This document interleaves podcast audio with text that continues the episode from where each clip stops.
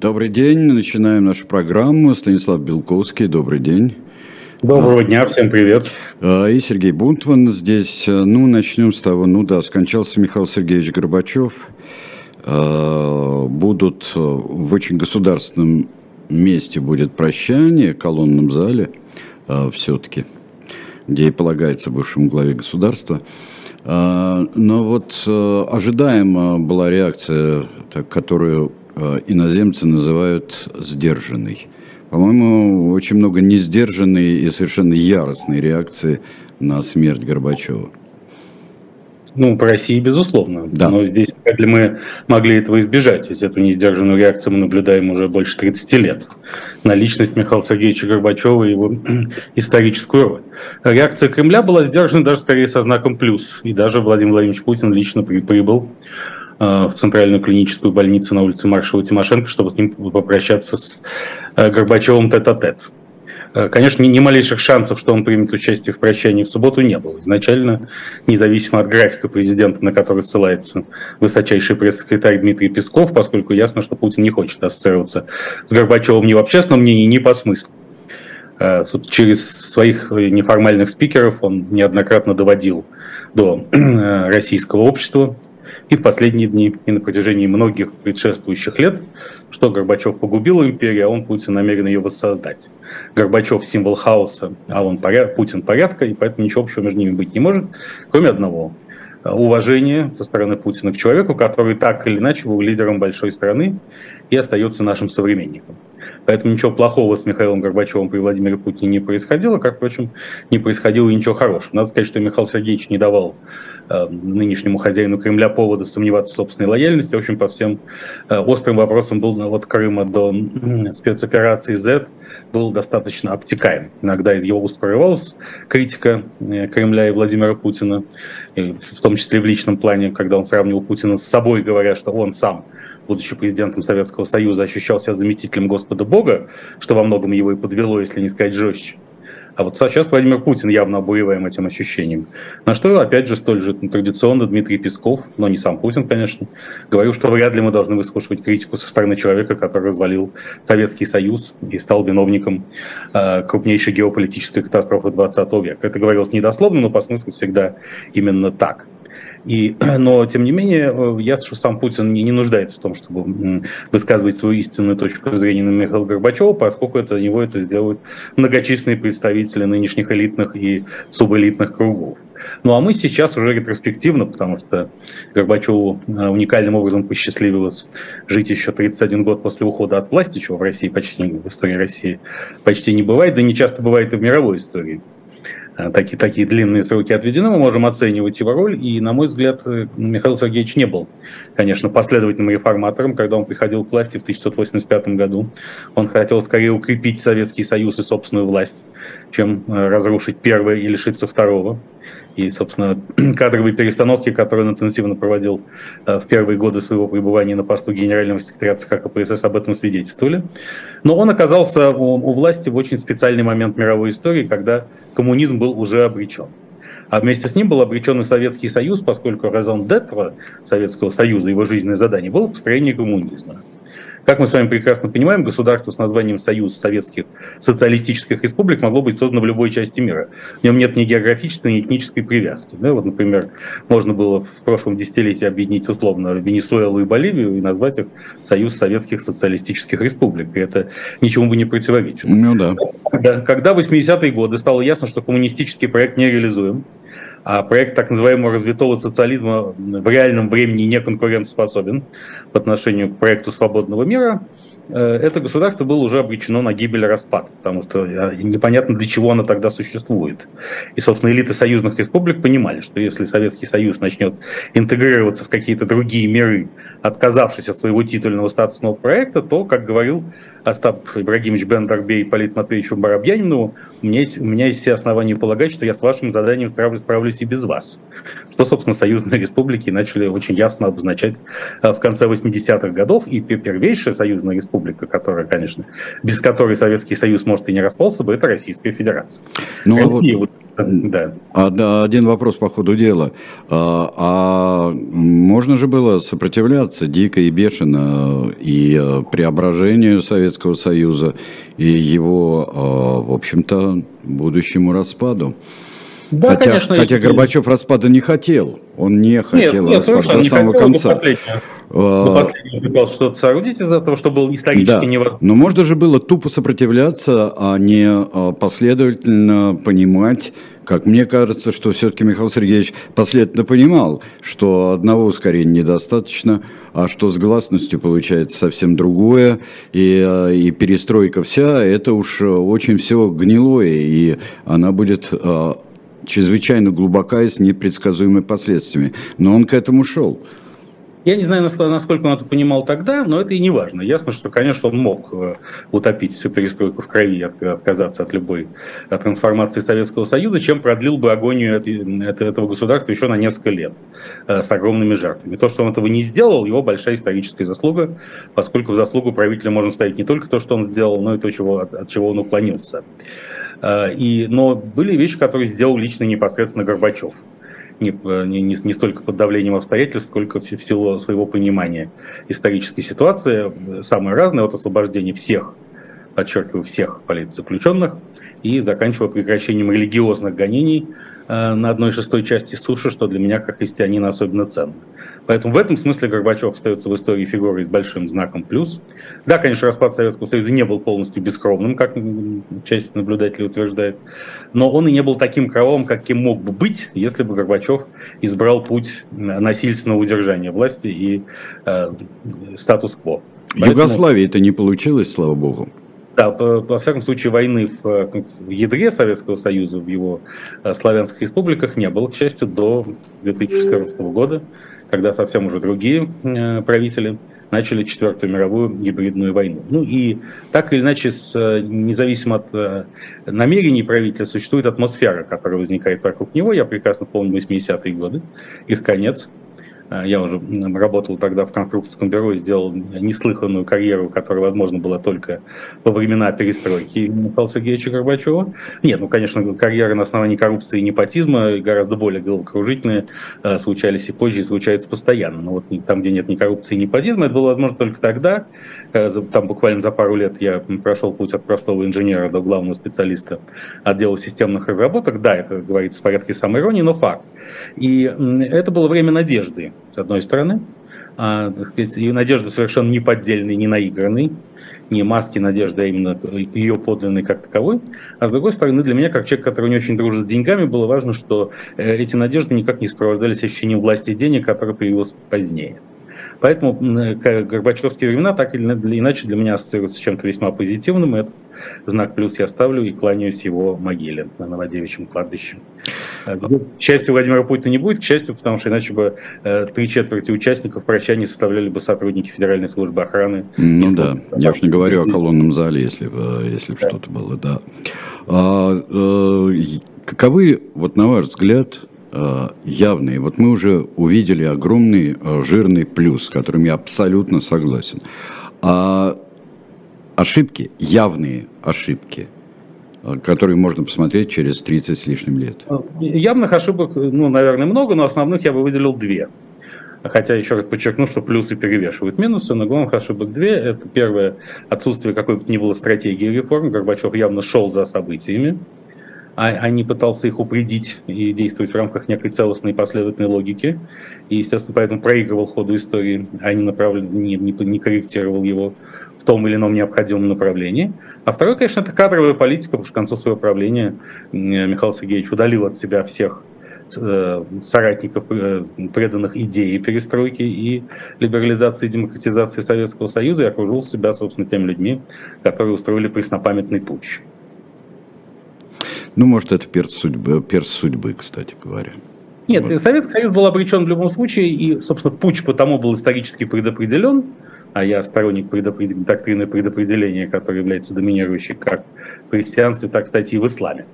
И поэтому э, Союз 20 августа, как мы помним, должен был в Новогорове подписываться союзный договор о создании с, с, э, государства с таким же точным названием, но другой расшифровкой аббревиатуры «Союз суверенных советских республик» из девяти республик.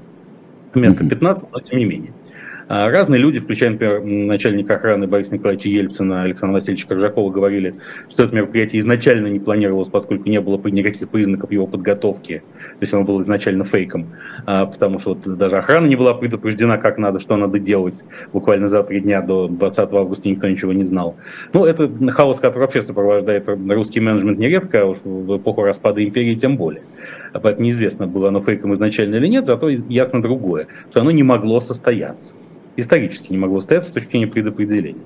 Поэтому вместо него, как вместо коммунизма Олимпиада, по известному анекдоту, в 1680 году, э, так случился путч 19 августа, который окончательно поставил на Советском Союзе крест, хотя полностью утопил Советский Союз все же Михаил Сергеевич Горбачев. А, и даже известна дата этого события, это 15 марта 1990 года, когда он избрался на съезде народных депутатов президентом СССР.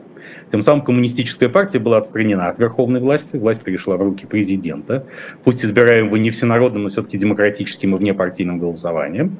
И это означало, что э, Советского Союза больше не может быть, поскольку СССР был религиозным государством, религией коммунизма, и партия была, собственно, религиозной структурой. И как только ее отстранили от власти, СССР больше никак не мог существовать, он, опять же, утрачивал свое истинное содержание и жизненное задание. Поэтому нет, все, все прошло, распад Советского Союза прошел как по нотам. И опять же заслуга Михаила Горбачева в том, что даже если он этого не понимал тогда до конца и не предвидел, он не сделал ничего чудовищного, чтобы этому помешать. И э, с теми, например, вещами, попытками э, отдельных э, вот силового воздействия, скажем так, что в Вильнюсе, например, с опозданием страшным в Баку, это, это быстро все кончалось. Да, ну ясно, что и сегодня и в Грузии, и в Литве масса Горбачев не популярен. И мы видим это по отзывам и комментариям лидеров этих стран, причем принадлежащих самым разным политическим лагерям, и любые похвалы в адрес Горбачева воспринимаются едва ли не как кощунство. На это я грузинским и литовским братьям а, и сестрам могу сказать только одно. Вам повезло, что президентом Советского Союза не был Владимир Владимирович Путин. Насилие было бы совсем на другом уровне, и неизвестно, чем закончилось бы. А Путин а, и вот э, люди его поколения вот во власти – его поколение, политического поколения, я бы сказал, они ощущают себя, что они все вышли все-таки из э, системы, запущенной Горбачевым и продолженной Ельциным. Что ну, они вышли все из путча, они э, вы, из победы над путчем. Ну, собственно, что в стартовых мемуарах своих э, Владимир Путин и не скрывал. А прямо открыто декларировал, например, в книге «Разговор от первого лица» 2000 года э, где, собственно, описывалась ну, его любимая легенда о крысе, загнанной в угол в питерском подъезде, что не надо загонять крысу в угол. Конечно, и здесь я обращаю внимание уважаемой аудитории с упорством, достойным лучшего применения на мою статью марта 2016 года «Путина довольно нервно», где обсуждается вопрос о путинском бессознательном тяготении к разрушению той системы, которой он верой и правдой служит. Потому что все свои карьерные рывки и толчки, импульсы Путин получал именно от разрушения системы. Вот он был КГБшником. Да, помните, был такой, я, я процитирую, это, может быть, не все знают, этот еврейский анекдот о том, как Сион Царабин летят в самолете. А, и, потому что он хорошо описывает эту ситуацию, лучше, чем я ее опишу потом своими словами. И, значит, они слегка выпивают, по-авраамически. И э, Ксенц говорит э, Равину, Рэбе, ну вот вы такой замечательный Равин, это наоборот, Равин спрашивает Ксенза. Скажите, пан Ксенц, вот вы такой святой отец, вы такой замечательный священник, вы так ревно служите Господу, какие у вас карьерные перспективы? Ну, он говорит, ну, Рэбе, я, сказать, не могу об этом судить, но, возможно, я стану епископом. Ну, так они идут, идут по нарастающей. Наконец, доходит до того, что священник может стать папой римским. Э, Равин спрашивает, а какие у вас тогда карьерные перспективы? На что Ксенц отвечает, ну, Рэбе, вы же понимаете, что это невозможно. Как невозможно, говорит э, Равин. А вот у одного из наших вышло. Да, это хорошо. Да. А, Владимир Путин а, всегда, ну смотрите, он верой и правдой служит Советскому Союзу в рядах КГБ. Правда, не разведки, а как утверждает миф о пятого главка, но это не важно, там в доме Э, советской культуры в Дрездене. И вот рушится Советский Союз, и подполковник КГБ должен подрабатывать чуть ли не частным извозом. А по версии своих ранних мемуаров на Запорожце, более поздних на Волге, поскольку Запорожце уже стал украинской машиной, стало это совсем не солидно. А, значит, все-таки Волга-матушка это лучше, чем Запорожец. А, и э, И что же с ним происходит? Он как-то уходит в небытие, там спивается и э, деклассируется? Нет. Он становится вторым лицом города Санкт-Петербурга и состоятельным влиятельным человеком. Дальше происходит крушение Анатолия Собчака, его администрации. Приходит к власти злейший недоброжелатель Владимир Яковлев. Всю команду Собчака разгоняют. Э, в, это, в это, этим же летом 1996 года, э, как гласит Апокриф, горит дача Владимира Владимировича Путина э, вместе с чемоданом наличных денег. Отсюда идет комментальная фраза, которую многие цитируют. А если я не доверяю банкам? Якобы Путин это сказал в ответ на вопрос, а зачем ты хранил деньги наличными в чемодане, если я не доверяю банкам? Надо сказать, что в те, в те годы для этой фразы были все основания, особенно ярко проявившиеся двумя годами спустя. вот. и, э, и что же с Путиным происходит? Что он да, исчезает? Нет, нет, что он через два года директор ФСБ, через четыре года он президент одной из крупнейших стран мира, и остается им уже 22 с половиной года. А поэтому на разрушении систем Путин всегда выигрывал, хотя э, на словах защищал эти системы, и действительно их защищал, если брать исключительно сознательную рациональную сторону вопроса. И вот теперь Путин пошел на третий цикл разрушения системы. А эта система – это американцентричный мир, частью которого была та самая Россия, которую Путин получил в наследство от Ельцина, и которую Ельцин призвал беречь. И что тут будет? Хм. Дурацкий Но... вопрос, я понимаю. Это Бертран Рассел, великий историк философии и э, есть физик-математик, писал это в истории про индюка-индуктивиста что, так сказать, индюк э, перед каждым праздником знает, что его кормят особенно обильно. И поэтому радуется, идет навстречу собственным хозяевам. Потом его также обильно кормят перед Днем Благодарения, он тоже как думает, что все будет хорошо. И тут э, с индюком случается что-то не то, его убивают. Э, в качестве жертвоприношения к праздничному столу. Если бы индюк не был таким индуктивистом, он бы понимал, что не всегда повторится такая лафа, и постарался бы как-нибудь переосмыслить эту реальность. Но, к сожалению, индуктивист, а Владимир Путин классический индуктивист, на это не всегда способен, особенно если он закоренел в собственных успехах и много лет шел от победы к победе, не зная опыта действительных неудач. А, перейдем к другим вещам, которые вот здесь очень просили э, поговорить о визовых запретах, которые, ну, в общем-то, мнения разделились в Европейском Союзе по этому поводу. Российские, на россиянам визовый запрет. Знаете, я прекрасно понимаю тревоги э, стран, которые выступают с этими идеями. В основном это страны, непосредственно граничащие с Россией. Это Финляндия и страны Балтии. Потому что, ставя себя на их место, я вот задаю себе вопрос, а что если бы спецоперация Z пошла бы не в направлении Киева, а в направлении Риги, например, или Гельсингфорса, в скобках Хельсинки? А, было бы все так же, или действительно Блицкрик бы удался, а пока НАТО бы принимало решение в соответствии с пятой статьей своего устава, пятый пункт всегда у нас самый главный, правда? В условиях для евробезопасности. Да, да, евро, да, да безопасно. Конечно, да. Да, то, может быть, уже, так сказать, российский флаг был бы где-нибудь над парламентом Финляндии. И потом бы с большим трудом приходилось его снимать. Потому что когда э, в этом смысле Путин избрал наименее удачный ход. Да, формально он организовал вторжение в страну, которая не, не входит в НАТО, и поэтому ее никто не обязан защищать. Но он, как мы с вами, по-моему, говорили, нет, это еще говорил в своей программе «Время Белковского», наша программа-то с вами не было, в последнем моем выпуске перед закрытием «Эхо Москвы», что украинцы очень упорный, упер, впертый, вот то, что называется по-украински упорный, впертый. Эта впертость, она не, не позволит Владимиру Путину э, никакого блицкрига добиться. Но когда примеряли, я думаю, что на себя и э, Балтийские страны, и Финляндия украинские костюмы, они понимали, что им могло пойтись очень непросто. Поэтому отгородиться от России сегодня это очень сознательная позиция, связанная с безопасностью. И учитывая, что, например, туризм в Эстонию э, вырос за первое полугодие 2022 года в 6 раз, по сравнению с 2021, то они действительно могут опасаться того, что там инфильтрируется огромное количество людей в их маленькие страны, которые потом могут организовать какую-нибудь в самых разных смыслах этого слова бучу да простится мне неполиткорректность использования этого слова в данном случае. Вот, поэтому их можно понять. Э, и, так сказать, ну что, я не отрицаю коллективную ответственность, хотя не в правовом смысле, а в моральном. И, конечно, да, ну что, я тоже гражданин России, у меня никакого другого паспорта нет, и даже вида на жительство нет на сегодняшний день. Может, он появится когда-нибудь, но сейчас его нет. И я от этого страдаю, вот я поехать в Эстонию не смогу. Ну, не смогу. В принципе, и так там не был довольно давно. Значит, но, разумеется, общий европейский подход не может строиться на, на тотальном исключении русских из Европы. И в этом смысле европейский Олаф Шольц, канцлер Германии, Жозеп Барель, верховный комиссар, верховный представитель Евросоюза по международным делам, уже говорили, что, видимо, ограничить свободу перемещения для тех, кто близок к власти.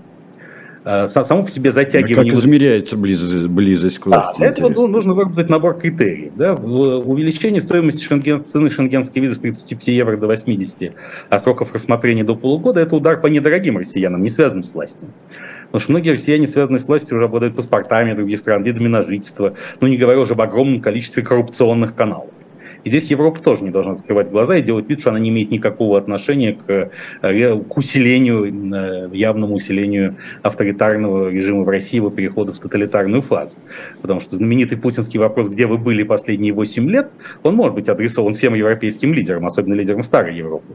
Не вы ли в последние 8 лет фактически отрицали мировую гибридную войну, о которой говорили многие русские, включая вашего покорного слугу? что она идет, война-то. Вы говорили, что ее нет. Ничего нет, с Путиным все нормально. Это какие-то мелкие эксцессы типа Крыма и Донбасса, а так все будет хорошо.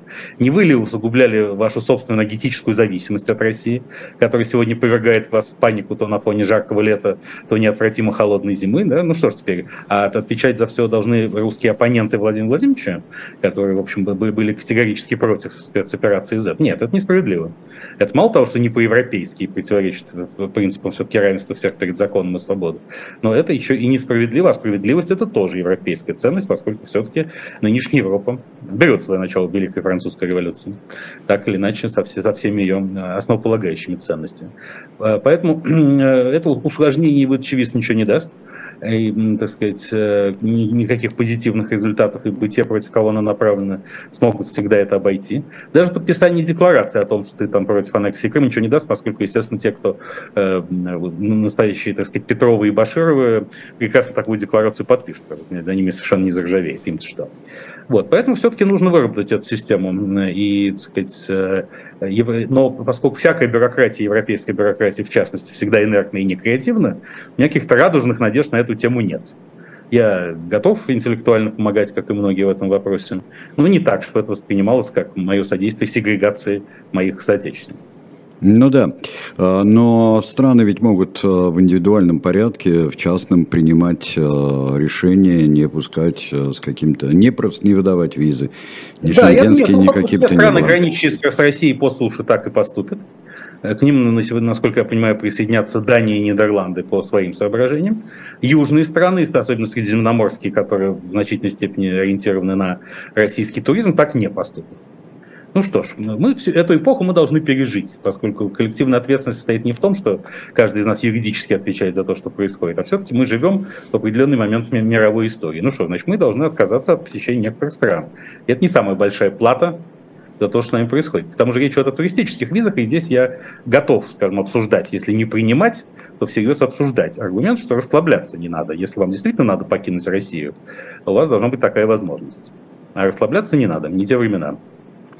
А, еще один вопрос по этому поводу. Не элемент ли это знаменитого и вожделенного Кремлем раскола в Европе?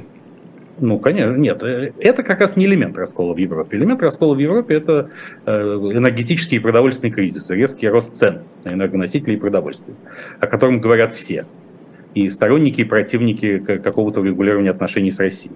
Это элемент раскола в Европе. Не случайно Олаф Шольц все тот же уже говорит о том, что нужно изменить принцип единогласия в Евросоюзе и перейти к простому или квалифицированному большинству, чтобы страны типа Венгрии не могли, не могли блокировать евросоюзные решения. Что же это, как не раскол? В этом смысле любой Владимир Владимирович Путин вам скажет, что спецоперация Z стремительно движется к своему триумфальному завершению. Я с этим утверждением не согласен, но поскольку Путин всегда склонен ну, путать тактическое и стратегическое, как индюк-индуктивист, он-то с этим согласен. И он э, чрезвычайно воодушевлен тем, что он видит, слышит в связи с этим.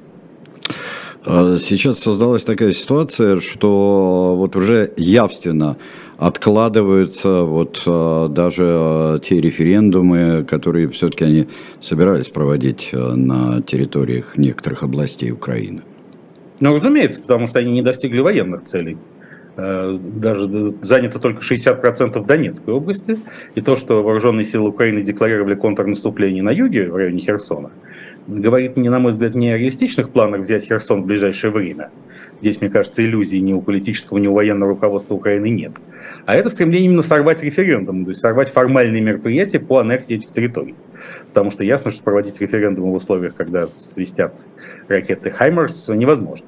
Хотя ясно, что Кремль все придумает. И Сергей Владимирович Кириенко, куратор нашей внутренней политики, на минувшей неделе уже результаты этих референдумов назвал. В ДНР, ЛНР 92%, в Херсонской и Запорожской областях 75-77%. Э, но ясно, что их не будет уже 11 сентября, именно из-за обстановки на фронтах. Украина тоже прекрасно понимает, поэтому всячески обостряет эту обстановку и будет обострять. Вот. И, но теперь ближайшая, видимо, дата – это День народного единства, 4 ноября.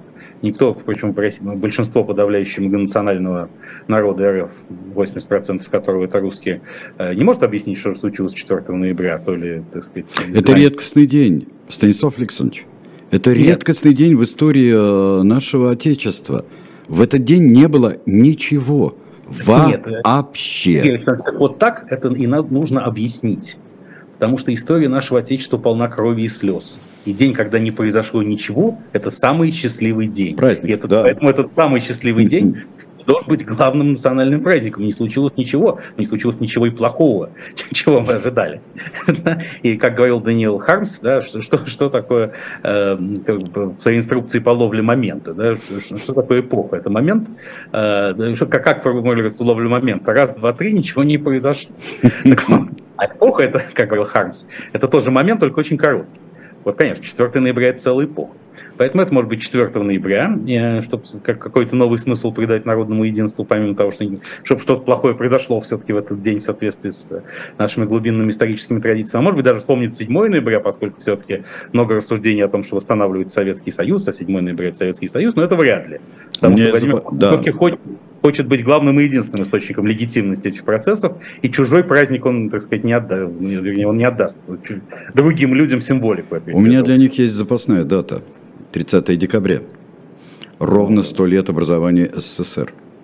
Да, но я думаю, что все-таки Путин э, только в ту дату, которая соответствует его личным заслугам и приоритетам. Это может быть. Нет, ну, а, а, нет, ну а если жизнь заставит? Жизнь заставить, есть запасная дата. Ну, э, это э, может быть только дата, связанная как-то с путинским периодом русской истории. Поэтому посмотрим. Угу, ну, хорошо, да. 30 декабря с ним не связано. Ну да, 31 декабря я устал, я ухожу Борис Николаевича, может быть. Вот, вот, э, ну, там... помните, помните, помните был анекдот, что какого-то, например, 31 декабря 2007 года Владимир Владимирович Путин выступает по телевизору и говорит, я устал, я ухожу, после чего появляется Борис Николаевич Ельцин говорит, а я как раз прекрасно отдохнул. Да, да, а, да, это будет, да, а, может такое быть, конечно, но а, я бы сказал, что дату можно придумать любую, а, а, тем более дату неожиданно. Так, можно, поскольку Николай Васильевич Гоголь становится уже окончательно так сказать, э, на русским, а не украинским писателем, э, можно все-таки воспользоваться записками сумасшедшего для определения календаря. Да, марта-бря 86 числа. Да, а, да, некоторого числа день был без числа, это как раз относится к содержанию. Да, да. да. не было числа, не было, было черт знает, что такое там есть еще. Да, Мцгдау еще очень хорошо. Нет. А, кстати, вы знаете, что с 1 сентября начинается преподавание на э, занятых РФ войсками территориях э, по российским программам в школах. И на Министерство просвещения уже заявило о разработке учебников по украинскому языку. То есть а в это... России будет своя версия украинского языка. Это очень примечательно. А это прекрасно, потому что это вот наследие любимого государя Александра Александровича, миротворца, который э, разрешил в свое время преподавание польского языка, изучение польского языка в Польше, но преподавание должно вестись на русском языке. Это да, было... здесь... Нет, здесь еще круче. Здесь будет сделана своя адаптированная версия. Э, украинского языка, потому что я наблюдал за эволюцией украинского языка вот в последние 17 лет, когда, с момента, когда я его выучил. Я видел, как менял, менялась его лексика в направлении вестернизации, безусловно. Mm-hmm. То есть меньше слов, принятых в советские времена. По грамматике украинский язык достаточно серьезно отличается от русского. И, видимо, все эти различия будут сняты. То есть украинский язык просто превратится в диалект русского. По, по версии, естественно, российских властей. Ну, там э, могут быть преподаватели из Ростова, из, из Ставрополя. Совершенно ну, преподав... был бы язык, а преподаватели найдутся. А, ну это-то да, был бы предмет вообще-то. Язык был бы предмет, какой Я, бы да. безумный предмет ни назначить.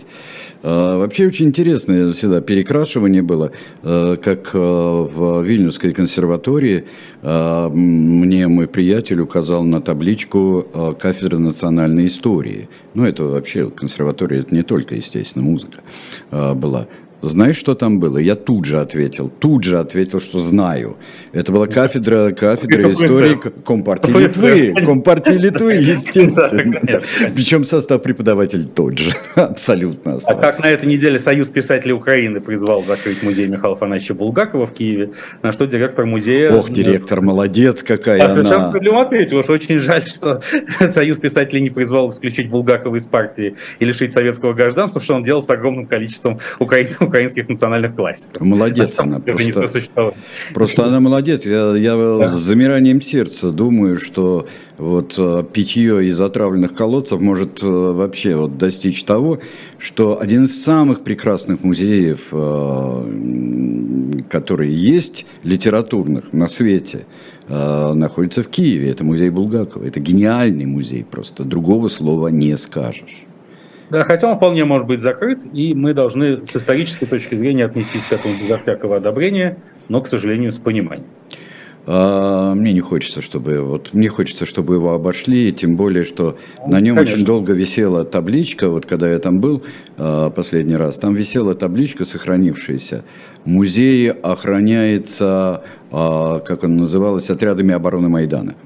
Угу. Вот что там табличка охранительная висела от Майдана. Тем более, в общем, так сказать, вся банда профессора Воланда в какой-то степени тоже была отрядом обороны чего-то типа Майдана. Поскольку, собственно, в «Мастере Маргарите», собственно, я, кстати, не, не считаю «Мастера Маргариту» таким уж большим романом, но, абстрагируясь от этого, действительно идея, что с советской властью может справиться только нечистая сила, и только нечистая сила может защитить русского человека от государства, она, в общем, идет э, непосредственно из Гоголя, в связи с того же Николая Васильевича, в этом смысле во многом является украинской идеей. Конечно, конечно. А, да, здесь спрашивают, а писал ли Гоголь на украинском языке? А, у Гоголя все пронизано изумительным. Вы знаете что, возьмите, можно я совет дам маленький, Станислав Александрович? Разумеется. Вы а, послушайте ВИА когда-нибудь запись в исполнении Бориса Бабочкина. Вот это такое, и вы увидите, что у него за ритм был в голове у Гоголя. Ладно, это не будем отвлекаться. Раз заговорили о, о литературе, я э, хочу сказать, чтобы вы не забывали, что «Дилетант Медиа», э, к моему величайшему, э, величайшему счастью, э, очень много людей раскупили все, весь э, дом правительства, э, дом правительства Слезкинский раскупили просто вот у нас. Э, хорошо покупали хорошо покупали очень Черчилля. Э, есть там вот э, висящий за мной обложкой своей и плакатом сам Рюрик. Это новый номер дилетанта, который вы можете купить по совершенно приемлемым ценам, особенно если вы добавите книжку какую-нибудь, то доставка будет как вы сами понимаете, общая. Ну и, и нам поможете, что тоже немаловажно. Поможете «Живому гвоздю», поможете каналу «Дилетант». Так что вот. Да, тот самый Бабочкин, изумительный актер, который играл Чапаева. Все, возвращаемся э, к нашим всем, не скажу кому. Вот, э, и э, что творится, вот на ваш взгляд, э, мутнейшая история следования комиссии МАГАТЭ, представителей МАГАТЭ э, к Запорожской АЭС? Ну, кажется, именно в эти минуты комиссия МАГАТЭ уже, да, миссия МАГАТЭ должна уже доехать на Запорожскую АЭС. Ну как, совершенно ясно, что сам факт, что миссия находится в гостях у Российской Федерации, для Украины неприемлем. Да, с другой стороны, в российской стороне важно было провести зачистку Энергодара, да, для чего была создана версия об украинском десанте в Энергодаре. Украина никогда официально не подтверждала. Но а, я увидел господина Рафаэля Гросси, нынешнего гендиректора МАГАТЭ, на его постановочных фотографиях, предшествовавших непосредственно выезду. Это такие были фотографии в стиле Бэтмена, Супермен. Вот. Э, в специальных костюмах. Ну и что-то закрылись у меня мутные подозрения, что как всякий международный бюрократ, он не очень ориентирован на, на предметный результат этой поездки. Впрочем, пожелаем ему э, всяческой удачи. По-прежнему все остается, ну, в основном все остается как и было. Россия не собирается отдавать Запорожскую АЭС, Украина хочет как можно быстрее забрать ее себе, и ставки в этой борьбе на этом участке фронта нарастают. Но ставки это очень опасно, это, это очень дико опасно. А, а каковы, если вот так скажем, что вот едет компетентный компетентная и уполномоченная делегация МАГАТЭ. А чего можно было бы от нее ждать, если бы какого конкретного результата? Вот это тоже не очень понятно. Ну, господин Гросси хотел оставить нескольких своих представителей в качестве постоянных наблюдателей на станции. Я думаю, что это было бы как минимум неплохо. Если это получится, может быть, Российская Федерация на это пойдет, при условии, что тем самым МАГАТЭ де-факто соглашается негласно с тем, что Запорожская АЭС переходит под контроль Росатома и включается в российскую систему энергоснабжения, отключаясь от украинской. Украинская сторона это прекрасно понимает, поэтому, в общем, высказывает некоторое неодобрение таким сторонам деятельности этой миссии, в том числе и громко высказывает силы оружия. Тут, конечно, вдруг иногда в чате а, появляются, а, появляются такие перлы – Вдруг вспомнил Олег э, Бодня, вдруг вспомнил стишок. Пише баба у МАГАТЕ, ой, у діда щось не те. А я думаю, что это, что это еще времен э, Чернобыльской катастрофы. Помню, да. что самая, самая широкая река в мире это Припять, потому что редкая птица долетит до середины. Да, а, в общем-то веселье было еще то тогда. Кстати говоря, вот а, кружочек такой сделаем небольшой а, к началу нашей передачи. Один из ключевых моментов была катастрофа на Чернобыльской АЭС с самого начала правления Михаила Сергеевича Горбачева. А вот для вас а, вот э, именно поведение, это что, извлечение уроков какие-то были? Это а, последняя вот такая скрытная вещь, которая по-советски была отражена во всей печати, вот последняя на те времена? Или здесь проявилась, собственно, и Горбачевская и слабость, и неумение? Что для вас это? И то, и другое, я думаю. Ну, конечно, советская инерция в первую очередь потому что э, гласность еще его как, как, как таковая не начиналась. Но, знаете, все, если возвращаться к Михаилу Сергеевичу на минуту буквально, то я помню, что вот Владимир Буковский, ныне покойный известный диссидент, говорил, что он боролся с горбиманией на Западе, обращая внимание не только на, на позитивные стороны и заслуги Горбачева, но и наоборот и, поняв, что никто его не слышит и слушать не собирается, э, начал говорить, что да, Михаил Сергеевич, безусловно, выдающийся государственный деятель, потому что все, за что в Советском Союзе или в Советском блоке он не брался, разваливается.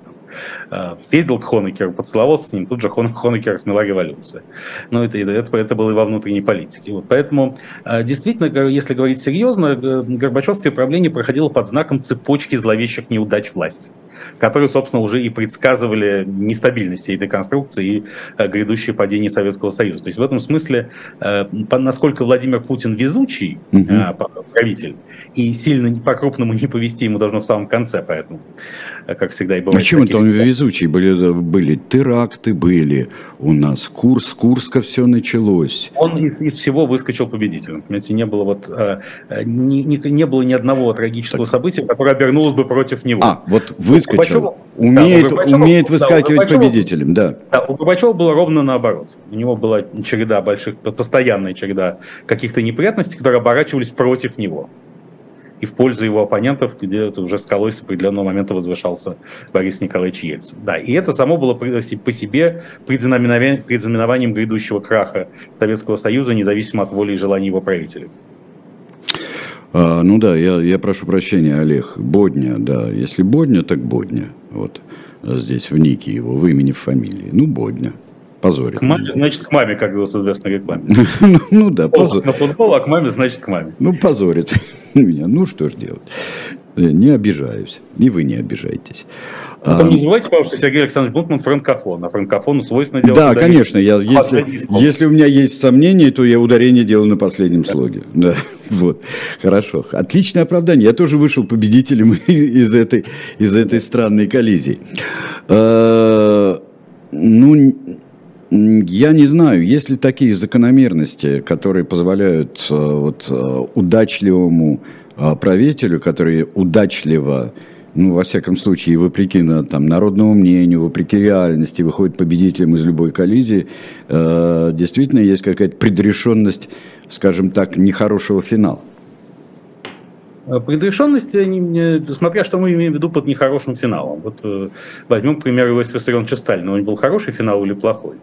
Наверное, с точки зрения его собственной плохой, потому что он собирался устроить большую мировую войну и всех разделать, а вместо этого э, достаточно буднично помер у себя на даче. А с точки зрения тех, кто на него смотрел, наверное, хороший, потому что он добился всего, он сконцентрировал власть в огромной стране, и ничего страшного с ним не случилось до самой смерти. Поэтому это все, все зависит от точки обзора. Но в судьбе правителя всегда очень важно, идет он по, по воле истории или против нее. А, вот Наполеон Бонапарт, например, до определенного момента он, он сказать, действовал сообразно логике исторического процесса. Он нес ценности, нес освободительные ценности Европе. Да? свободу, равенство и братство, французский гражданский кодекс. Он, кстати, ликвидировал еврейские гетто. Освободил mm-hmm. Что, кстати, часть еврейских богословов осуждается и оспаривается, потому что тем самым был дан большой импульс к ассимиляции еврейского к ассимиляции, народа. ну да, потерю, да, потерю идентичности. Да. Разумеется, да, потому что гетто всегда это еще защита идентичности. Мы, это не, как говорится, пить водку не только вредно, но и полезно. Но это предмет отдельной полемики, которая в тему нашей программы сегодня не входит. Ну да. Вот. А когда Наполеон Бонапарт вдруг неожиданно решил, что он такой же монарх, как и все, Э, породнился с австрийским правящим домом, а мог породниться и с российским, и тогда, вероятно, войны 1812 года бы не было, хотя история не терпит сослагательного наклонения. Не получилось ему жениться на великой княжне Анне Павловне, но не получилось.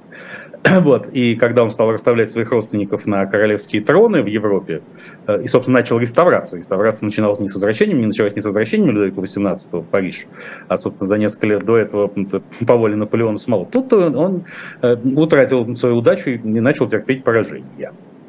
Э, вот, вот, собственно, так бывает со многими. Сейчас Владимир Путин идет активно и агрессивно против истории, и мне трудно поверить и представить себе, что он выиграет эту борьбу прошлого с будущим. Хотя, естественно, срок и уровень издержек в этой борьбе, срок войны предсказать не может никто.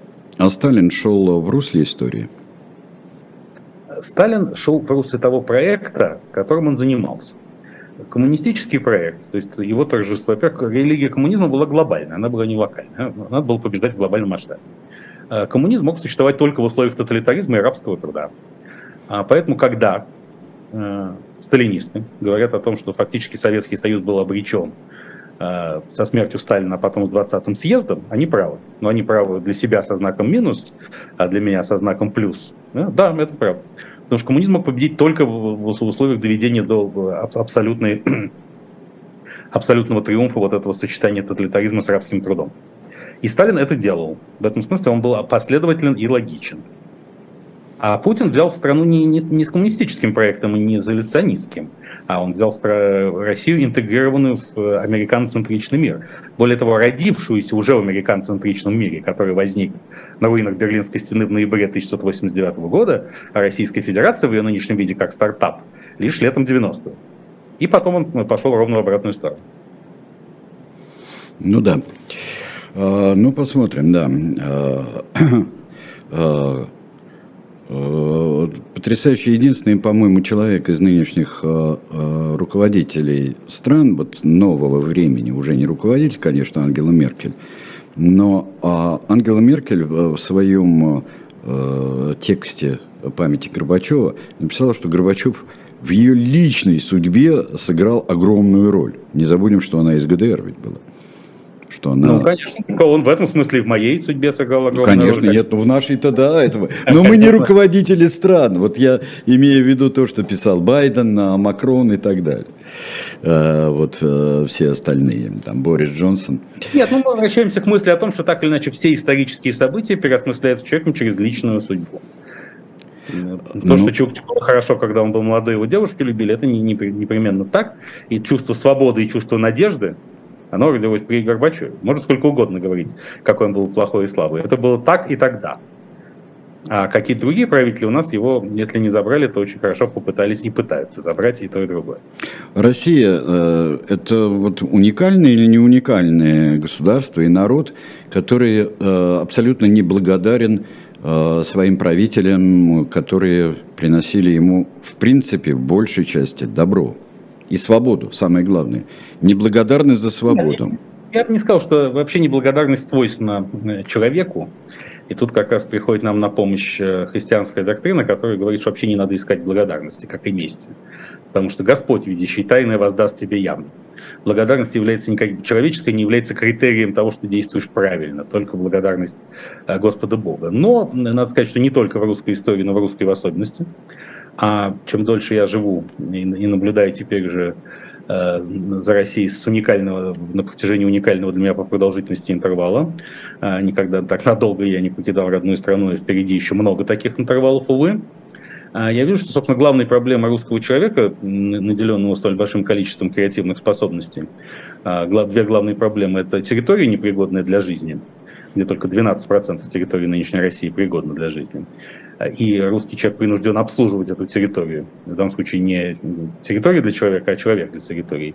И государство, которое является корпорацией обслуживания территории, сокращенно КОД, если не Путин, то КОД, и которая принуждает человека заниматься обслуживанием э, нежизнеспособных земель.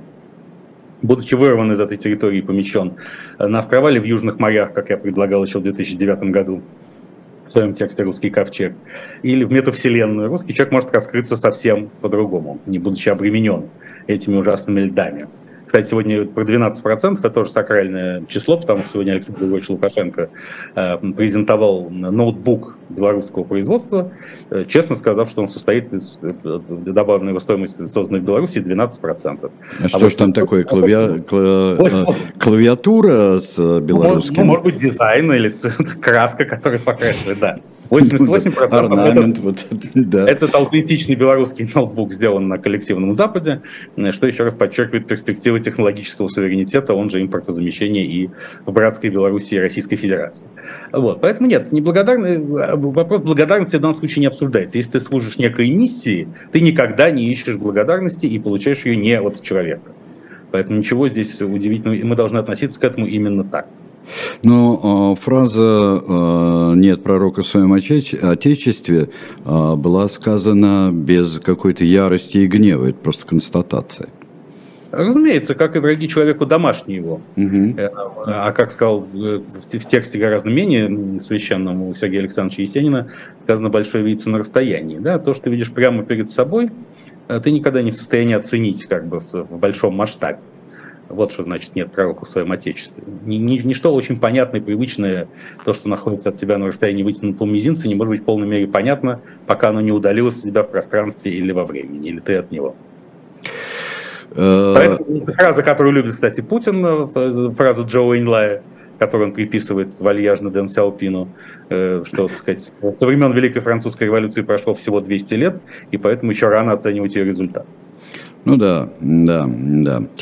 Замечательно. А, дело в том, что, а, ну, понятно, что а, наша страна ни на одном витке наша страна надолго не выходила на, скажем, такой позитивный, не, не какой-то утопический проект своей страны. Помните ли вы какой-нибудь виток в, в истории, на котором не утопический проект строила Э, и человечный при этом проект строила а Россия. А как же может наша страна строить не утопический проект, когда она живет на территории непригодной для жизни? Когда она находится в борьбе с предпосылками собственного бытия? Особенно будет проявляться сейчас, когда с наступлением эпохи возвращения вместо эпохи просвещения роль территории, то есть контролируемой суши, вообще уменьшается стремительно. Именно поэтому, естественно, Путин, как предводитель партии прошлой эпохи, должен всячески расширять территорию, увеличивать объемы суши, полностью игнорируя вопрос, а в состоянии ли ты обработать ту сушу, которая есть, или она сама собой обработается, когда исчезнет вечная мерзлота. Хм. в результате глобального потепления. Ну да. А, может такое дело быть, но ну, по проценту, в общем-то, а, Канада ничуть не лучше а, России по проценту территории, которой нельзя жить. Но у Канады нет таких амбиций. И, Может сказать... быть, в этом дело, а не в территории? Может быть, нет. в этом какое-то дело вообще-то, а не в, в непригодной территории? Нет, э, в непригодной территории в очень значительной степени дело, хотя у Канады все-таки ситуация значительно благоприятнее, а, чем у России, в том числе и в физико-географическом и климатическом смыслах. Но, э, понимаете, судьбы стран вообще складываются по-разному. Да, и, так сказать, если бы мы смотрели сегодня на Германию в 1945 году, мы должны были бы посыпать голову э, пеплом из печей Аушвица, а, так сказать, прошло всего, ну, так сказать, всего-то ничего исторической точки зрения все выглядит уже не так, поэтому в этом смысле я оптимист. Э, путинские, путинская система могла существовать еще десятилетия, если бы не спецоперация Z. И подобно тому, как путч 19 августа 1991 года неотвратимо вел к прекращению Советского Союза и отмене ненужного никому союзного договора, так и не война ведет к чему-то неотвратимому. Иначе бы события развивались по совершенно другому сценарию, а в том, что у русского народа, да простится мне эта формулировка, не всегда считающаяся политкорректной, есть потенциал для развития, я в этом нисколько не сомневаюсь. Поживем, увидим. Или, как говорил в известном пушковатом анекдоте про режиссера сначала увидим, потом поживем. Ну да, ну э, вообще честнее сказать, если поживем, увидим. Разработаем, э, сейчас разрабатываются разные маркетинговые доктрины спецоперации Z, направленные на сексуализацию ее образа. Да, я, я читал у вас с нескрываемым интересом. Да, там, ну, оказывается, сестры Кардашьян. Уже вот, ну, мы с вами уже говорили, что э, на не войне все сексуальные ощущения нарастают. И вот помните нашу идею сериала СВО, все мужики СВО. Mm-hmm поселки городского типа Нью-Йорк Донецкой области, который на самом деле существует. Вот. А теперь выяснилось, что еще летом Кортни, когда вот недавно Кортни Кардашьян э, снималась значит, в, в каком-то видео э, с Красной площадью за спиной э, с, с рождественскими мотивами, а сейчас э, Ким Кардашьян, самая знаменитая из всей этой семьи, э, у которой там миллиард подписчиков в Инстаграме, по-моему, э, снимается на фоне русских березок. Сюда же добавляется значит, Роберт Дауни-младший, который снялся недавно демонстративно в носках России, и наша бывшая модель Ирина Шейк, э, которая э, что-то такое тоже было, стало объектом нападок, потому что в Инстаграме опубликовалась литерой Z, э, изображение салата оливье, надпись Russian несколькими Z на конце.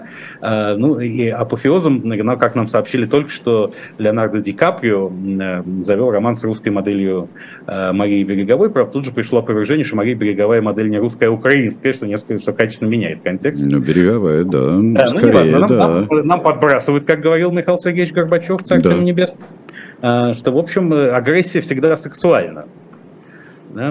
Mm. И да, и, и, собственно, поэтому спецоперация Z должна быть очень сексуальной. Мне кажется, ну, говоря о Ким Кардашьян, я вспоминаю анекдот про Биновича и Хаймовича относительно.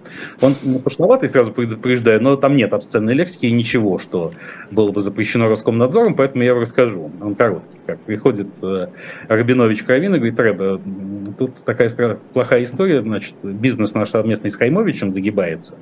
А, значит, э, и я должен сообщить Хаймовичу, что, значит, что у нас полная жопа в бизнесе. А, значит, я вот как-то не нахожу слов и вообще побаиваюсь завести этот разговор. Вы не подскажете, как мне лучше построить беседу? Очень просто, говорит Равин. Подходишь ты к Хаймовичу и начинаешь разговор издалека. Говоришь, Хаймович, ты когда-нибудь видел Ким Кардашьян? Вот. Так что, или, короче, да. Впрочем, Владимир Владимирович Путин тоже может э, э, выходить, выходить на торжественные мероприятия в честь спецоперации Z со слоганом типа «Мы крепчаем», в котором, который содержит э, э, большие эротические аллюзии, поскольку, так сказать, мы хорошо помним, в каких ситуациях мы крепчаем. Вот. Так что действительно Тут э, спецоперация Z начинает, начинает существенно играть новыми красками и делается большая надежда на то, что эротично все, что запрещено под санкциями да, сказать, и поэтому, так сказать, европейские народы будут испытывать поистине эротическое влечение ко всему русскому в той, э, э, в той мере, в какой оно будет запрещено. Тем больше, чем оно будет запрещено. Сним, э, снизим возрастной ценз. Сегодня 1 сентября, и 1 сентября уже началось повсюду началом обучения любить Родину. Э, в самых, да, этот первый в самых грубых формах. Да? Что? Разговор о важном, да? Это внеклассный урок разговора да, да, да, да, да. Он, кажется, в понедельник будет, 5 сентября, по понедельникам же, да? То есть, ну, сразу? сразу там всякие церемонии. Э, да, и мы уже, видели, мы уже видели методические материалы к этому внеклассному уроку. Рассказы о том, как какой-то герой завел, значит, украинцев на минное поле, после чего они немедленно не взорвались почему-то, а сдались ну, что, видимо, означает, что и мины были фейковыми, так сказать, изготовлены, все такое. Э, ну и, так сказать, сегодня, кстати, в День знаний Валентина Ивановна Матвиенко, спикер Совета Федерации, опубликовала программную статью на сайте Совета Федерации, которая посвящена образованию, но посвящена целиком спецоперации Z. Ага. Ее как абсолютной неотвратимости, так и неизбывной успешности. И в этом смысле я с ней согласен, потому что действительно цели спецоперации Z будут обязательно достигнуты, я под этим подписываюсь. Потому что целью спецоперации Z с точки зрения бессознательного Владимира Владимировича Путина является одиночество. Изоляция России, которая должна содействовать его, э, соответствовать полностью его собственному внутреннему одиночеству. Поэтому, конечно, в этом смысле ее цели уже достигнуты. Все остальное это только технические телодвижения, которые могут продолжаться сколь угодно долго. Одиночество наступает. Оно неотвратимо, неизбывно и неизбежно. А вот разговоры о важном мы можем вести в нашей программе, кстати, правильно? Чтобы составить какую-то конкуренцию. А, ну, запросто. А кто может составить конкуренцию э, вот этой накачки, которая начинается в школах? и очень рано, а, в раннем смена, смена, смена поколений составит ей конкуренцию, поскольку это все настолько архаично и настолько не соответствует представлению молодых поколений, все-таки имеющих доступ в интернет практически с э, младенческого возраста, что сам формат этого преподавания он сыграет против себя.